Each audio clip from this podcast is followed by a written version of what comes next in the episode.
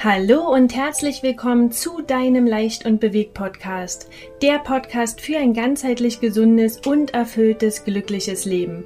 Mein Name ist Julia Buller und ich freue mich, dass du heute mit dabei bist. Bevor ich gleich ein tolles Interview mit dir teile, möchte ich dich herzlich dazu einladen, auf meinem Instagram-Kanal oder meiner Facebook-Seite leicht und bewegt oder direkt auf meiner Internetseite www.leicht-und-bewegt.de vorbeizuschauen, wo es um die Themen der ganzheitlichen Gesundheit wie Ernährung, Sport und Entspannung geht. Ich unterstütze dich in einem acht Wochen Online-Programm, deine Lebensqualität auf ein höheres Level zu heben. Du wirst von mir mit Hilfe von Mindset-Arbeit, Entspannung, Sport und gesunder Ernährung begleitet, die beste Version von dir selbst zu werden. Bei Interesse melde dich gern bei mir über info at leicht-und-beweg.de oder über den sozialen Kanälen. Das nächste Leicht- und Bewegprogramm startet nämlich schon am 25. Mai. Heute möchte ich jetzt ein Interview mit Hanna Ühlinger teilen. Wenn du mehr über Hanna erfahren möchtest, folge ihr gern über Instagram. Hanna ist 20 Jahre jung und führt bis dato schon ein sehr reflektiertes, bewusstes und nachhaltiges Leben. Ich kenne Hanna selbst aus unserem Lieblingsurlaubsort an der Ostsee, wo sie selbst aufgewachsen ist. Als ich sie am Strand kennenlernte und sie mir erzählte, dass sie vegan lebt, war ich unheimlich überrascht. Gefühlt war sie die erste einheimische Person auf der Insel, die sich vegan ernährt. Das hat mich neugierig gemacht wie es dazu kam, sich mit bereits 16 Jahren vegan zu ernähren und wie sie sich gegen ihr Umfeld durchsetzen durfte, erzählt sie uns gleich. Was geht in den Köpfen der jungen Menschen vor und was wollen sie unserer nächsten Generation hinterlassen? Ich freue mich riesig, mich mit Hanna heute über das Thema der Nachhaltigkeit auszutauschen. Viel Freude beim Zuhören. Hallo liebe Hanna, herzlich willkommen in unserem Leicht und Bewegt Podcast. Hallo. Hallo, schön, dass du da bist. Stell dich doch erstmal äh, unseren Zuhörern vor. Sehr gerne. Schön, dass ich da sein darf, Julia. Also, ich bin Hanna, ich bin 20 Jahre jung. Ich habe einen Instagram-Blog, sage ich mal, ähm, mit meinem Namen auch, also hanna.nele. Ähm, und beschäftige mich da ganz viel mit den Themen Nachhaltigkeit, Selbstliebe und auch dem Veganismus, um den es ja heute gehen soll. Genau, genau. Das ist zumindest eins der Themen. Da würde ich auch nämlich total gerne anfangen, weil du bist ja so jung und wir kennen uns ja von der Ostsee. Dort fahren wir nämlich immer als Familie sehr gerne hin und du wohnst dort oder bist dort aufgewachsen.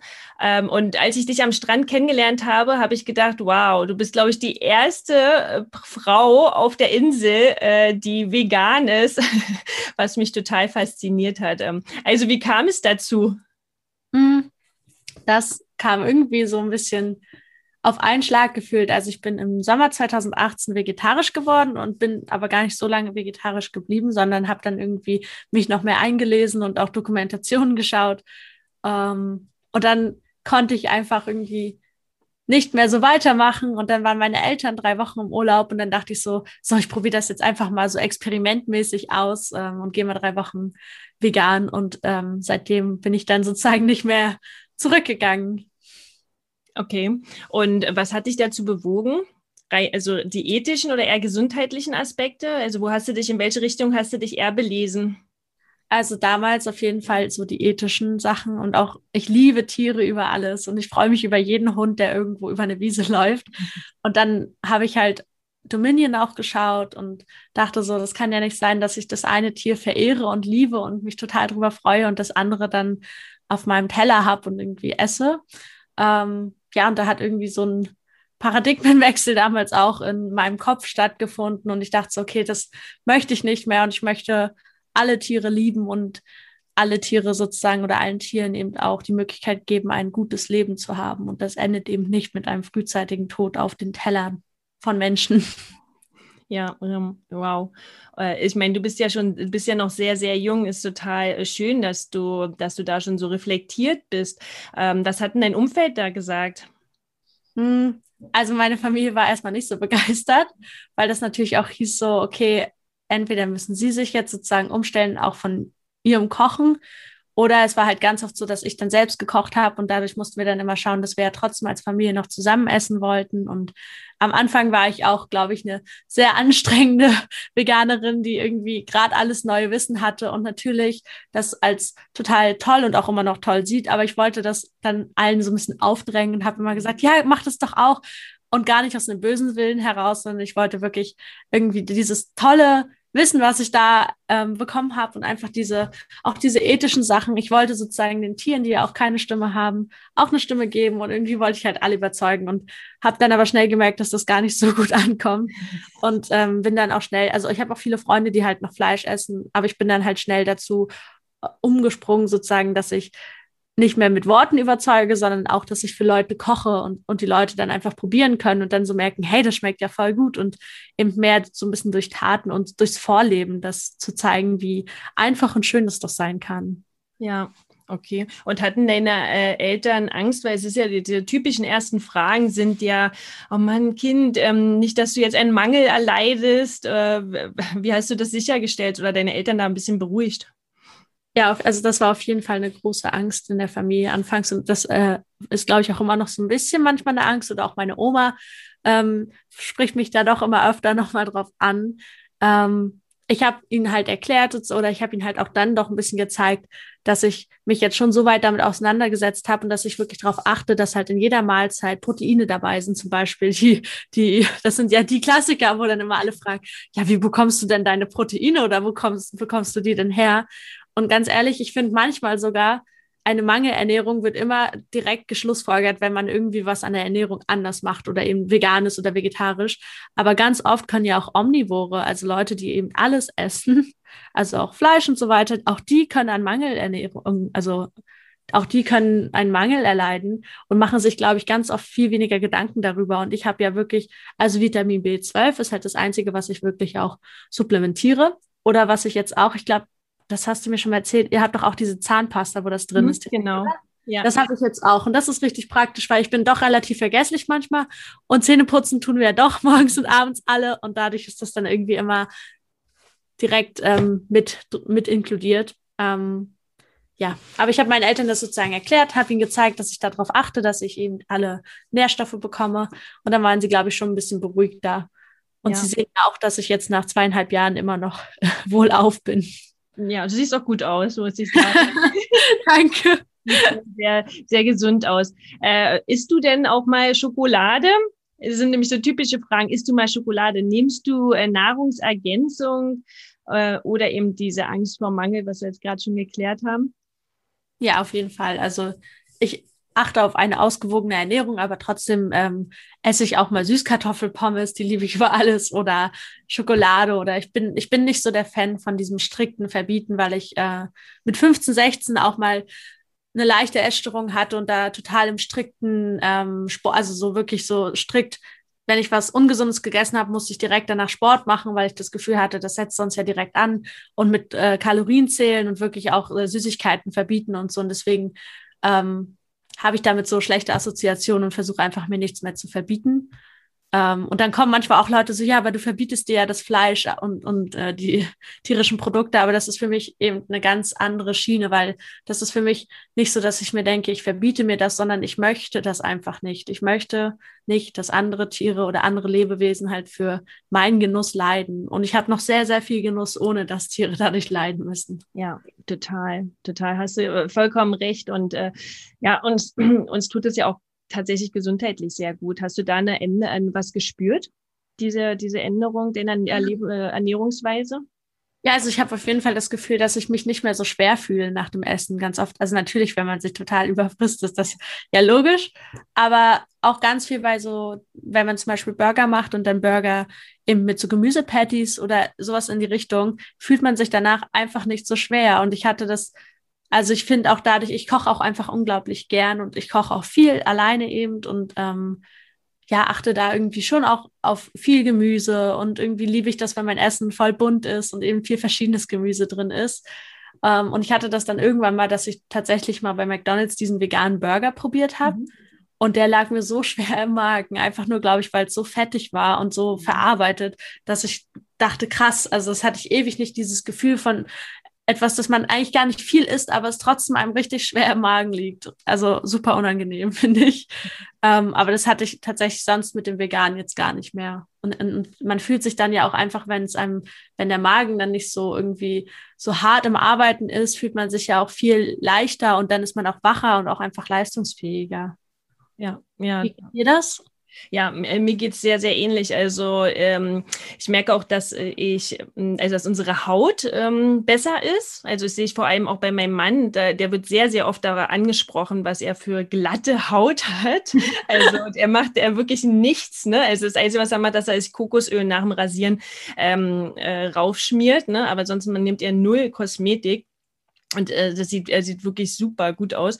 Und dass man halt sich ja, wie du schon sagst, viel klarer auch fühlt im Geist tatsächlich und äh, vitaler und fitter. Und ja. auch was du sagst, dass es natürlich kein Verzicht ist, weil man weiß, warum man das macht. Und wenn man das weiß, warum man bestimmte Sachen nicht mehr essen möchte, dann ist es kein Verzicht mehr. Ja, voll.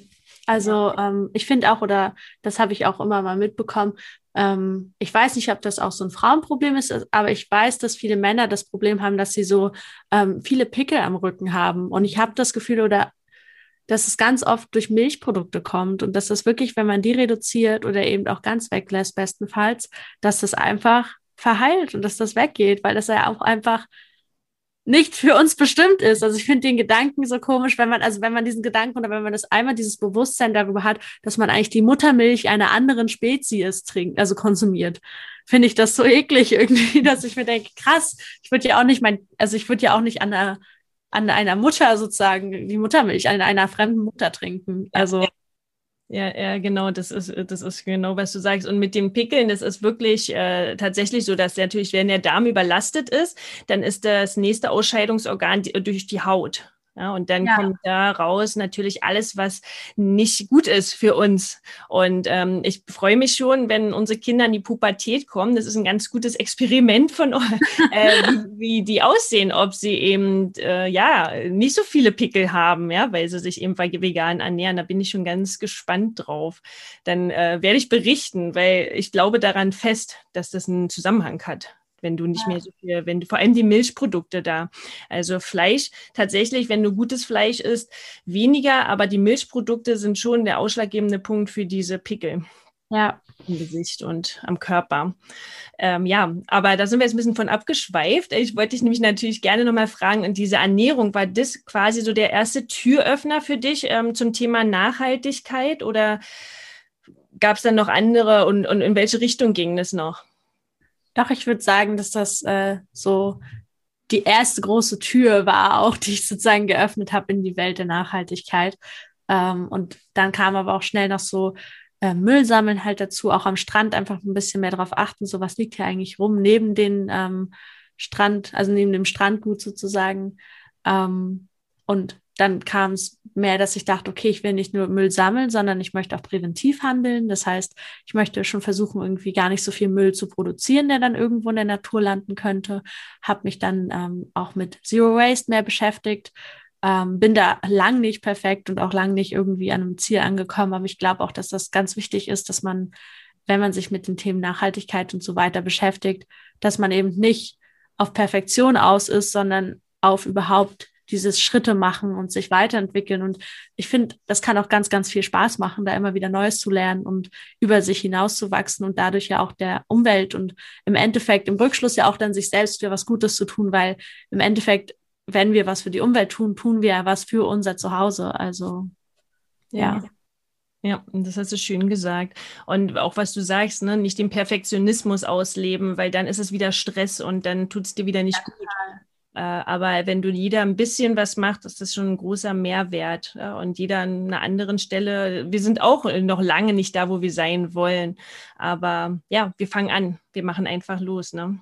Ja, ja damit inspiriert man ja auch immer andere. Also zum Beispiel freue ich mich immer total, du teilst ja manchmal deine Smoothie Bowls und die sehen auch immer so gut aus. Und dann denke ich immer so, oh, vielleicht mache ich heute auch eine. Und das ist so, so einfach gedacht, aber allein schon dadurch, dass das vielleicht andere Leute auf Instagram sehen oder einfach in deiner Umgebung, das, da wären wir wieder beim Vorleben, kannst du ja andere Leute, kannst du denen vielleicht den ersten Schritt durch diese Tür Nachhaltigkeit zeigen oder eben so ein bisschen der erste Dominostein sein, vielleicht in deiner Umgebung, der die anderen dann anstößt.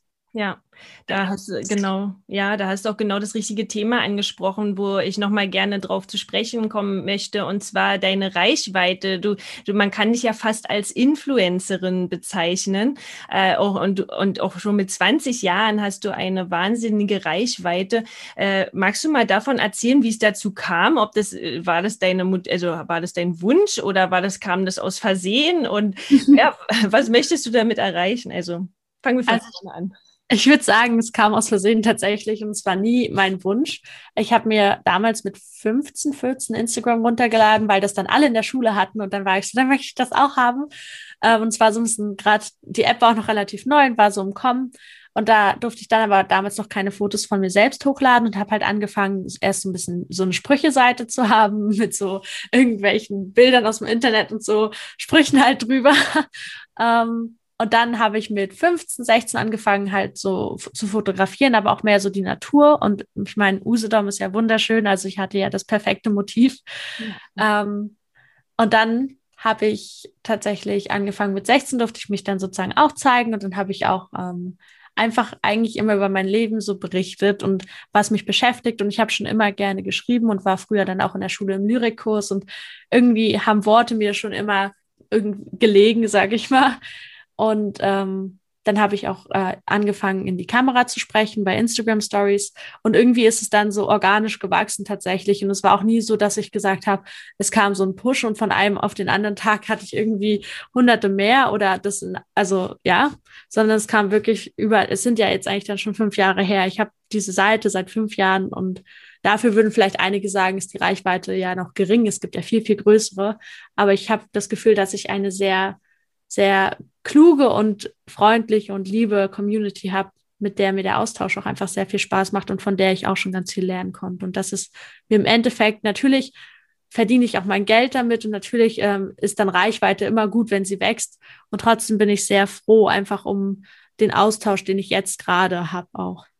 Ja, ja, das, äh, das ist schön. Und hast du, ähm, ich finde, man lernt auch super viele tolle Menschen kennen, die eben ein, ähm, ja, die man in dem näheren Umfeld eben nicht hat, äh, in dem, ne, also dass du da einen größeren Blickwinkel bekommst. Äh. Ja, voll. Also Instagram ist ja auch so prädestiniert dafür, weil es so die Meinung so, also jeder, der mir folgt, weiß ja trotzdem schon so, was meine Themen sind und was so meine Träume und Herzensthemen sind, sag ich mal.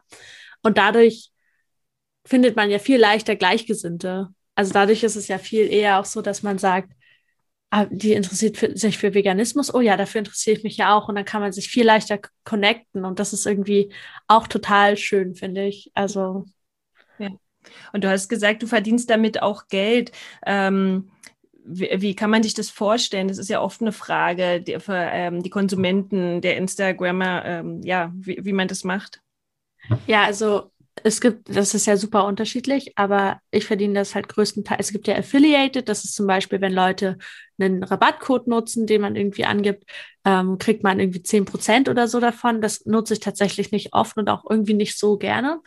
Bei mir ist es meistens so, dass ich wirklich, ähm, dass eine Firma auf mich zukommt und dann checke ich die erstmal natürlich, ob die sich mit meinen Werten vereinen und dann ist es so, dass sie sagen, ja, wir würden gerne einen Feed-Post haben oder eine Story oder eine Kombination daraus. Und dann äh, mache ich das und werde sozusagen dafür bezahlt. Hm. Okay, ja. Cool. Dass ich den Content eben erstelle und ähm, den meistens kriegen die den ja dann auch zur Verfügung und können den wiederum oder die Bilder und so ja für sich dann auch noch nutzen. Also im Endeffekt bin ich gefühlt so auch dann so ein bisschen Reporterin oder Journalistin, die eben für die Firma schreibt irgendwo. Ja. Und, und setzt du dich äh, auch unter Druck, weil Instagram ist ja, hat ja Suchtcharakter ein bisschen, ne? Und man kann ja gefühlt ja nie abschalten. Äh, und wenn du da auch dein Geld drüber verdienst, ähm, du hattest ja erzählt im Vorfeld, dass du auch jetzt gerade digital Detox gemacht hast mit Instagram. Äh, ja, was sagst du dazu mit dem unter Druck setzen? Ja, auf jeden Fall ist es für mich natürlich auch ähm, schwierig manchmal auseinanderzuhalten, wenn ich die App öffne, ist das jetzt einfach nur so ein, so ein bisschen ablenken und durchscrollen oder gehe ich jetzt auf diese App und arbeite halt. Das ist wirklich, wirklich schwer und es ist, glaube ich, auch nicht äh, möglich, das komplett zu trennen voneinander. Ähm, aber durch mein Digital, Digital Detox sozusagen habe ich auch gelernt, dass ich ja Wege habe, um sozusagen mal Abstand davon zu bekommen. Und ich werde das bestimmt auch öfter mal nutzen, weil das total gut getan hat. Und trotzdem habe ich auch gemerkt, als ich eben sozusagen ähm, das dann nicht gemacht habe, dass ich es trotzdem vermisse und dass ich das auch mag, dieses kreativ werden und irgendwie sich überlegen, wie kann ich jetzt den Leuten das und das erklären oder wie kann ich das und das rüberbringen und auch Bilder machen, Texte schreiben. Das ist halt doch irgendwo das, was ich ja auch liebe und wofür ich voll dankbar bin, dass ich das halt so frei machen kann, wie ich es momentan mache. Ja, ja, vor allem, weil du gesagt hast, ähm, Beruf und Arbeit trennen muss man ja gar nicht. Ja, also ist doch das Tolle, wenn man das miteinander vereinbaren kann, wenn man seiner Leidenschaft und dafür noch Geld verdient. Das ist doch, das ist doch das, was sich jeder wünscht. Ja. Weil äh, du bist ja, du studierst ja eigentlich was anderes. Kannst ja, stimmt. Eigentlich studiere ich Psychologie im zweiten Semester jetzt in Lübeck mhm. ähm, und bin damit auch sehr glücklich. Äh, das ist das Einzige, also ich habe halt sozusagen zwei Jobs gefühlt nebeneinander und Studium oder gerade ein Psychologiestudium ist ja auch nicht ohne.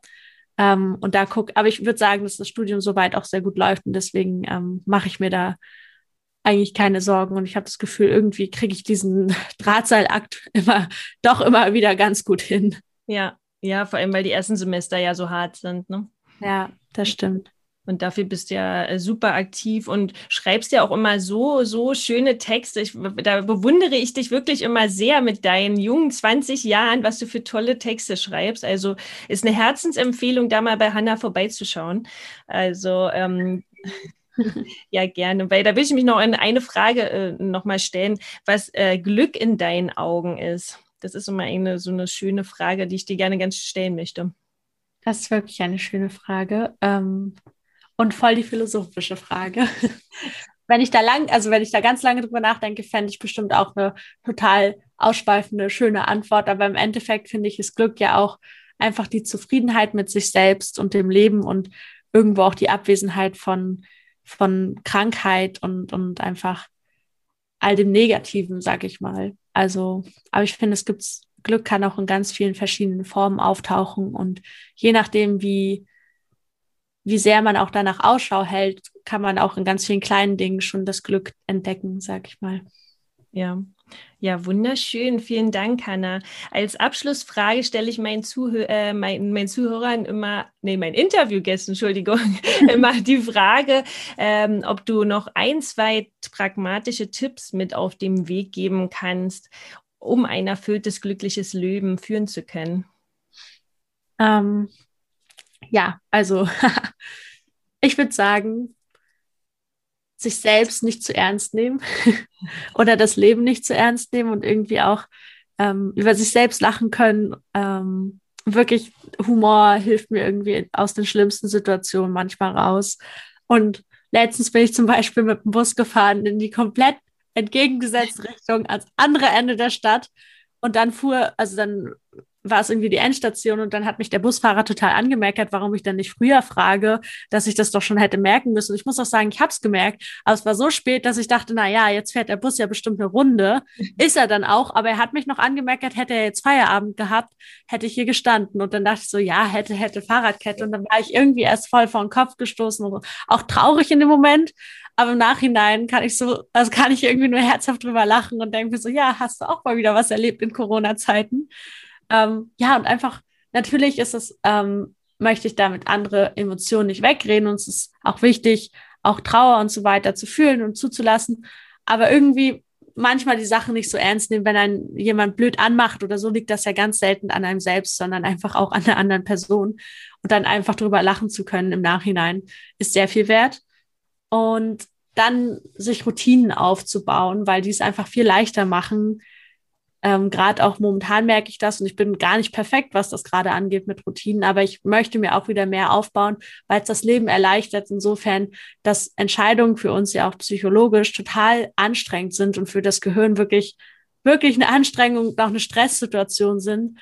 Und wenn man sich schon eine gewisse Routine aufgebaut hat, die einfach einem Spaß macht, auch, sag ich mal, mit Sport oder deinem Lieblingsfrühstück zum Start in den Tag oder ähnliches, dann funktioniert das schon mal viel leichter und man hat sozusagen die Energie, die man da einspart, für andere Sachen übrig und vielleicht auch für die Sachen, die man neben der Arbeit oder so noch erledigen möchte. Ja. Ja, vielen Dank, liebe Hanna. So, so schön. Also vielen Dank für den Austausch. Ähm, danke. Ja, äh, ja, danke. Ich verlinke dich dann in den Show Notes. Wer Interesse hat, der schaut gern mal bei Hanna vorbei. Und ja, dann wünsche ich dir einen wunderschönen Tag und ja, wir bleiben eh in Kontakt. Ja, ich dir auch. Vielen also, Dank. Bis dann. Tschüss, Hanna. Ciao.